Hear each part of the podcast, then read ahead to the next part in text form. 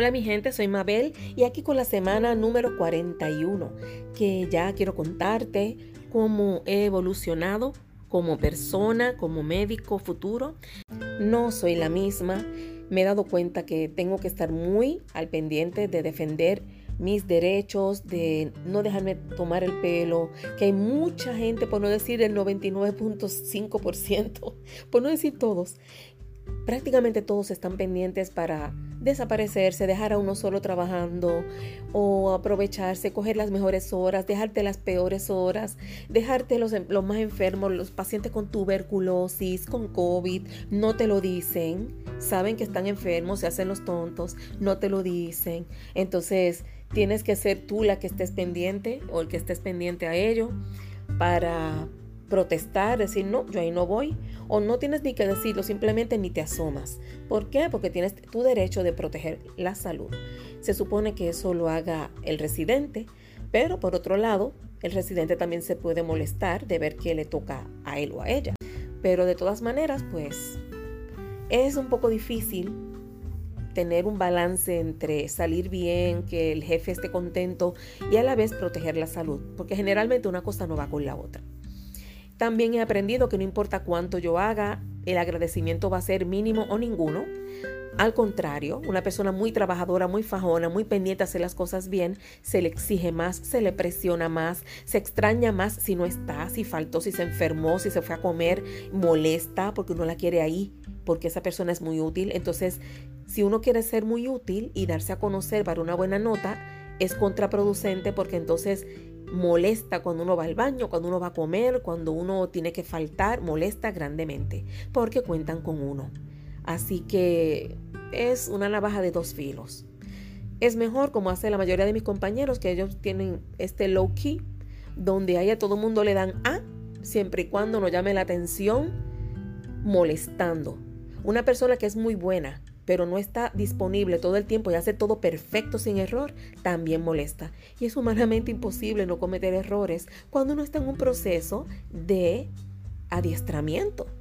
Así que, pues, bajando un poquito la efusividad y ese deseo de aprender y de estar preguntando mucho, siempre hago mis preguntas, pero trato ahora de como ser más puntual, tener más cuidado qué pregunto y a quién pregunto y dónde pregunto. Otra cosa es que la gente en grupo cambian su personalidad. Una persona en un grupo tiende a ser totalmente diferente a cuando está a solas. Si tengo interés en aprender algo, lo que hago es buscarlo en fuentes que sean fidedignas, que sean médicas y sigo para adelante. Una que otra pregunta sí la puedo hacer siempre, pero muy minimizado.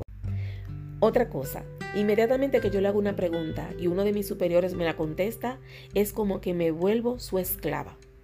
Es como, ok, te contesté esa pregunta, tienes que hacer todo lo que yo te diga. Y puede haber seis o siete estudiantes y a la única que mandan para aquí para allá, a mí. Así que el precio a pagar por esa información a veces es un poquito caro. Mejor lo busco porque el precio no me gusta. Yo veo mis compañeras muy cómodas a veces y yo toda sudorosa. Y cuando yo me desaparezco, me voy a comer o si llego tarde, entonces todo el mundo cuestionándome, cuando yo no le cuestiono a nadie. Es un ambiente hostil, tanto entre compañeros, con los jefes y a veces hasta con el paciente, que le molesta que tú le vayas a sacar sangre, le mienten a uno. No es fácil pero con quien yo mejor me siento es con el paciente. Porque para ser sincera, los que son así cabeciduros, que son un poquito difíciles de tratar, son la minoría. Ese paciente llega temeroso, frustrado, se siente mal con su situación y uno debe estar ahí para ayudarle y darle apoyo en lo que pueda. Así que en eso me enfoco, en ese paciente que viene sufriendo Ahora, el paciente, como me pasó con uno tuberculoso, que ese ser humano se bajaba la mascarilla para toser encima de uno. ¿Qué usted cree de una persona así? No, no, pues así no es. Esa persona yo no me volví a acercar a la habitación. En un momento dado también me cuestionó, me dijo, yo espero que no venga nadie a sacarme la sangre porque le voy a meter un trompón. Oiga, ofreciendo trompón. no sé en el país de usted, pero trompón es como un puño en la cara. Y bueno, imagínese, el mismo que está tosiendo a uno en la cara. Pues mire, quédese con su tuberculosis y buena suerte. Porque si así usted va a tratar a los que estamos tratando de ayudarle, ay no, no, gracias. Y he tenido que ser un poco más proactiva en no frustrarme, no deprimirme ni enojarme. Este paciente tuberculoso no me le acerqué más.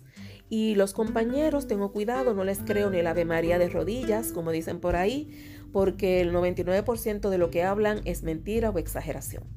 Y no le creo a nadie, busco la manera de poder descansar un poco entre intervalos, siempre siendo buena trabajadora, pero obligándome a descansar. Porque nadie absolutamente va a estar pendiente de mí, de mi salud. Al contrario, lo que van a hacer es molestarse, hablar mal de uno, chismear, porque si uno se enferma es un problema para los demás, porque se cargan los demás de trabajo porque uno no está. Así que a nadie les resulta una alegría ni siquiera indiferente si uno falta. Y lamentablemente, siendo estudiante de medicina, a veces es cuando más insensibles son. Aparte de que no le creen mucho a uno, sobre todo cuando son personas que se acostumbran a mentir. Pues, ¿por qué creerle a alguien cuando yo sé que yo misma miento o yo mismo miento? Pues tampoco te voy a creer a ti si te quejas de que te sientes mal. Ese es el mundo que estamos viviendo. Es bastante hostil. Realmente estudiar medicina es una vocación que no es para todos. Uno de verdad tiene que sentir amor al servicio, a ayudar a los demás, a darse al paciente, y amar la medicina. Es una vocación que realmente es un ambiente hostil y pesadito, es pesadito. Pero los que tenemos vocación no pudimos haber elegido otra cosa. Hasta la próxima, cuídate, sigue tu sueño. No te dejes vencer por nada, ni por nadie. Chao.